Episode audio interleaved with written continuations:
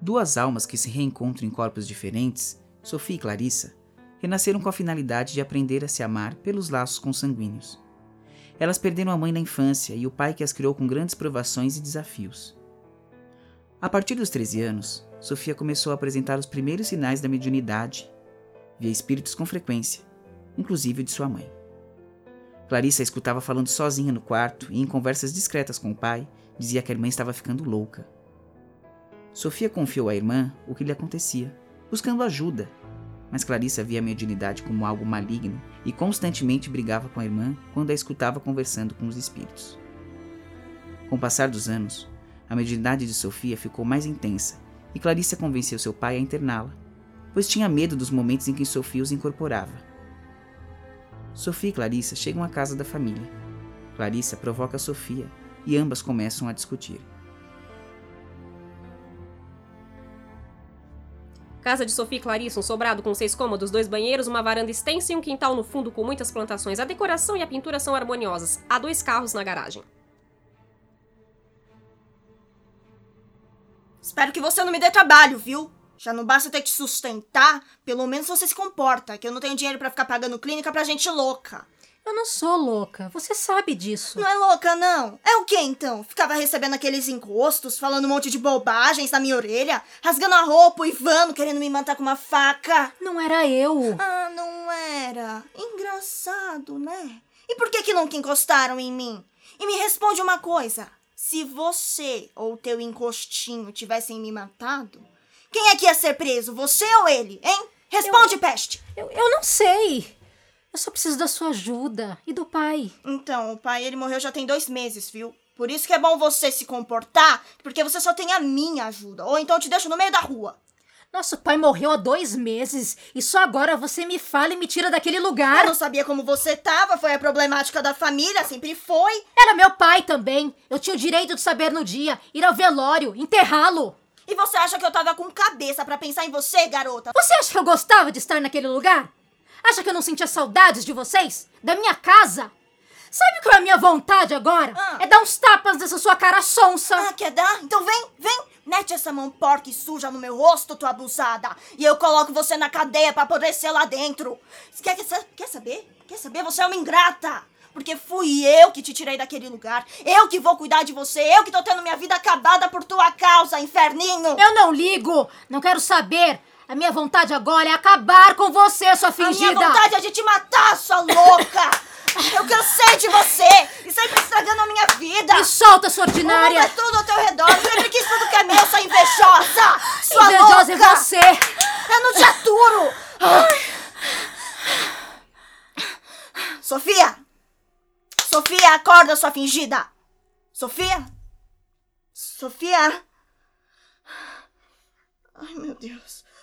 Sofia. Tá morta.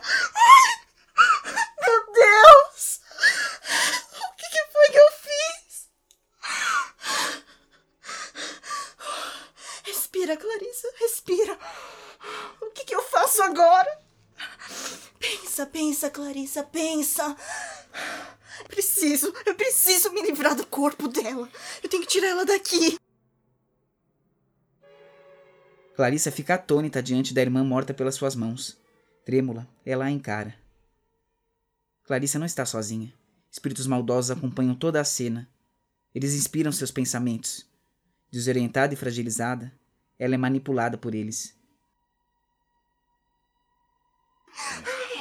Queima! Queimar? Mas, mas e se alguém. Coloque no porta-mala. No porta-mala? Mas onde eu vou? Leva o vou levar pra uma floresta. Isso, eu vou queimar ela lá na floresta. Ninguém vai ver. Isso, isso.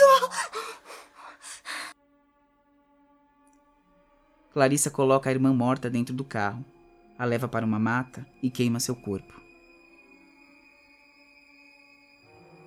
Isso. Agora, é isso. Ai. Queima, sua ordinária. Queima, sua demônia. Isso, queima no inferno. Agora sim. Ai, Isso, isso. Espíritos acompanham toda a cena. Ryan, o mentor de Sofia, acolhe seu espírito junto a uma equipe de resgate. Clarissa retorna ao seu lar. Perturbada, não consegue dormir à noite porque vê a irmã andando pela casa.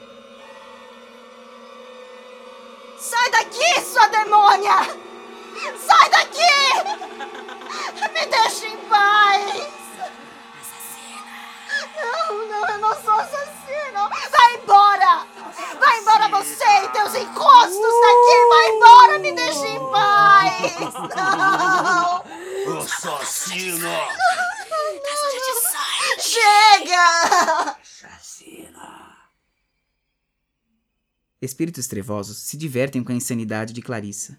Eles gargalham, fazem sons apavorantes e se aproveitam do lar desprotegido.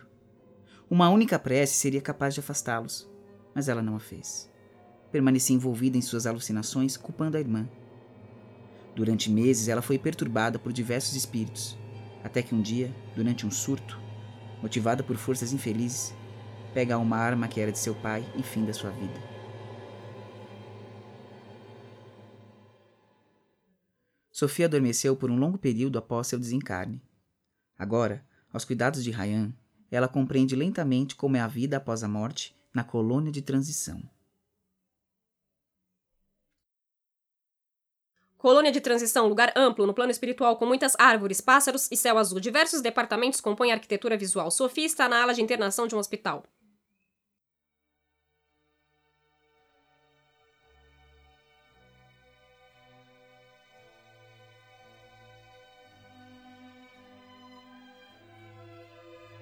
A morte é um susto, um suspiro profundo que nos liberta do corpo.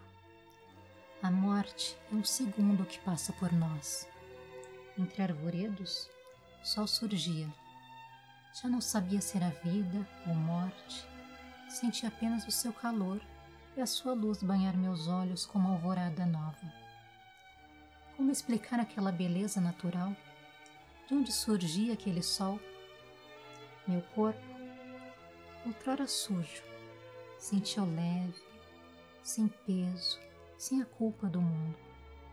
Muito além, muito além, uma imagem, um filme de minha vida, onde eu já não participava, mas assistia. Chorava, sorria, mas nada podia fazer, apenas assistir. Como pude deixar o tempo passar pelos meus olhos? Como água que escorre entre os dedos, senti a última gota. Como um precioso diamante que se perdeu no último suspiro. Como você está, Sofia? Agora estou bem. Ficará muito melhor daqui a pouco, assim que reencontrar sua mãe, seu pai e alguns amigos e parentes queridos. Minha mãe? Meu pai? Como é bom escutar isso. Saudade deles. Estranho. Eu me sinto viva como antes, mas não do mesmo jeito. Como pode isso? Você está viva, Sofia. O que findou foi apenas o seu corpo na Terra. O espírito é eterno. A cada existência trocamos de vestimentas e esquecemos os nossos históricos de reencarnações passadas. Eu não entendo. Por que esquecer? O esquecimento é uma dádiva.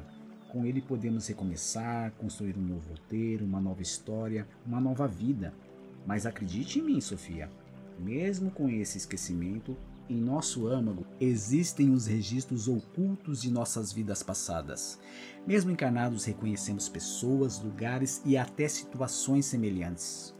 Em alguns momentos, parece que tem algumas visões. Não sei explicar. De pessoas, lugares. Lembro muito da minha irmã. Eu não entendo por que é feito isso comigo. Às vezes eu a escuto gritando, chamando. Me dá uma sensação estranha. Sinto tristeza, medo, angústia. Só queria entender o porquê das coisas terem acontecido daquela maneira. Sofia, aos poucos você vai entender melhor. Quando essas visões surgirem, faça uma prece pela sua irmã. Vou tentar, Ryan, mas eu não consigo sentir afeto por ela. Vamos caminhar um pouco lá fora. Nesse trajeto, vou te explicar algumas questões.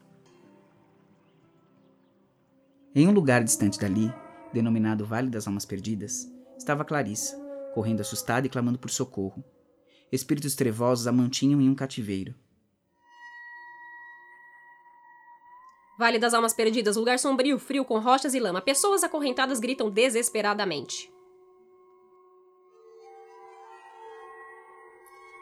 Alguém me tira daqui! Eu tô presa! Mas eu tenho advogado, eu tenho! Me tira daqui! A minha cabeça tá doendo tanto! Advogado, é? Você vai me servir, sua imundinha? Vai sim! Assassina! Monstruosa! Vai ficar aqui pra sempre, sua diaba! Minha cabeça tá doendo tanto! Eu preciso de ajuda! Me ajuda, por favor! Tá doendo sua cabeça, é? Me ajuda! Eu vou pisar nela! Isso mesmo, assassina. Quem sabe ela melhora! Por favor, não! Cala a boca, sua imunda! Eu vou pendurar a sua cabeça no prego, você quer? Não, por favor, Não, socorro! Assassina. A tela mental de Clarissa mostrava ela mesma apontando uma arma para sua cabeça e atirando. Isso justifica suas dores de cabeça. Outra imagem que aparecia com frequência era ela queimando o corpo da irmã. As constantes perturbações se tornavam insuportáveis a ponto dela fazer tudo o que os espíritos trevosos mandavam. Clarice estava sendo escravizada por essas entidades. Distante dali, Sofia continuava o seu aprendizado na colônia de transição. Fale mais sobre o que é um mentor. Fiquei curiosa. Desde o momento que fazemos a nossa programação reencarnatória até o nosso último dia de existência na Terra, seremos acompanhados pelo nosso mentor. Alguns chamam de anjo da guarda, anjo guardião, enfim, independente do nome. Esse ser ficará responsável pelo nosso alinhamento nas escolhas pré-estabelecidas antes do seu reencarne. Eu lembro que você me disse que fazemos uma espécie de planejamento de nossa vida antes de renascer. Exato, mas nem sempre cumprimos. Livre-arbítrio, né? Também. Mas ao longo de nossa caminhada podemos mudar muitas das questões da vida carnal. Tudo depende da nossa conduta, de nosso amadurecimento diante dos desafios da vida. Tudo pode mudar a todo momento. Eu tive a chance de comunicar tudo isso para as pessoas, mas desperdicei. Isso me deixa muito triste. Eu compreendo. Falhamos juntos. Isso é bondade sua. Hoje eu sei que o mentor não é o responsável pelas nossas escolhas. Você tentou me ajudar. Eu tenho uma surpresa para você. Surpresa? Que surpresa? Sim, veja quem veio lhe ver. Oi, Olá. você. Depois de tanto tempo, Perdoe por tudo que eu fiz com você. você não tem que pedir perdão. Eu que persegui você por tanto tempo. Eu que preciso do teu perdão. Quem sabe se algum dia teremos uma nova chance? Eu nunca vou te esquecer. Será? Vai lembrar do quê? Do amor que um dia eu tive por você ou do inferno que eu fiz nas vidas que você teve? Menestel, eu estou aprendendo que o importante é querer mudar, dar o primeiro passo. E nós estamos fazendo isso. Eu te amo tanto. Eu passaria o resto da minha existência aqui na espiritualidade, só para não te prejudicar mais. Eu sei que ainda posso falhar. Você se arrepende do que fez? Você não imagina o quanto. Isso é o que importa, porque eu também me arrependo do que fiz. Bom, bom, agora eu preciso ir. Você sabe que aqui nós estudamos e trabalhamos muito. Quando que eu ia imaginar tudo isso? Enestel, eu também amo você. Sofia, antes de ir, me dá um abraço. Saudade do seu abraço.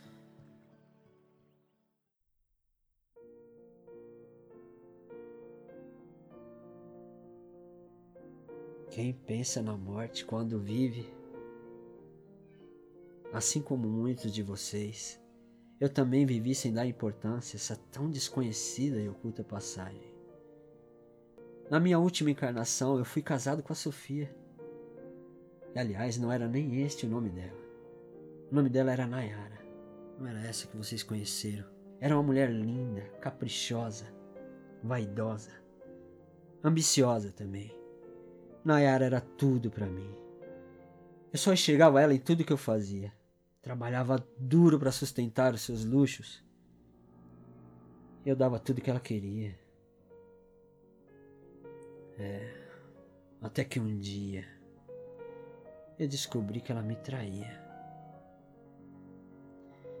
E com esse que vocês conheceram como Ryan, que era meu irmão, eu não consegui acreditar. Foi um golpe duríssimo para mim. Mas eu guardei aquela traição como quem esconde algo precioso. Guardei só para mim. Eu não aceitava perder aquela mulher de forma alguma. Preferi me enganar diante dos fatos e continuei vivendo. Nayara, meu objeto de devoção, de amor e posse. A minha Nayara, no dia que completaríamos cinco anos de casado, estávamos brindando e ela me deu uma taça de vinho envenenada. E assim que acordei do outro lado da vida, eu guardava em meu espírito só ódio por ela e pelo amante. Aliei-me às correntes do mal e fiz de tudo para encontrar, perseguir e infernizar a vida dela. E foi o que eu fiz. E isso se perpetuou por muitas vidas. Até que um dia eu resolvi me dar uma nova chance. E com a ajuda de um Ryan, eu fui resgatado. Hoje estou aqui, aprendendo, evoluindo e buscando mas amando muito ainda esta mulher. Sofia, Menestel, hoje vamos conhecer o departamento de reencarnação. Afinal, é por meio dele que voltamos à vida encarnatória e temos a chance de resgatar nossos débitos do passado. Ah, eu confesso que prefiro ficar por aqui. Eu não me sinto preparado ainda. Esse medo é comum, Menestel. Temos medo de falhar, de voltar aqui e ter a sensação que deixamos de cumprir o nosso dever. Eu também tenho medo. Ainda tenho mágoas e ressentimentos armazenados em mim. Estamos juntos aqui para limpar isso.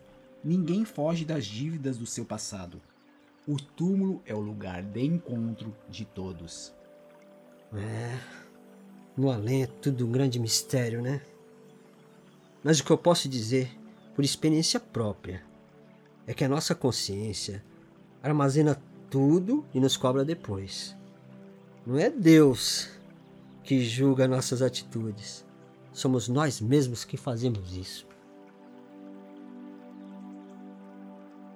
É necessário renascer, passar pela carne novamente, com o espírito nutrido de novas descobertas. Fim do segundo ato.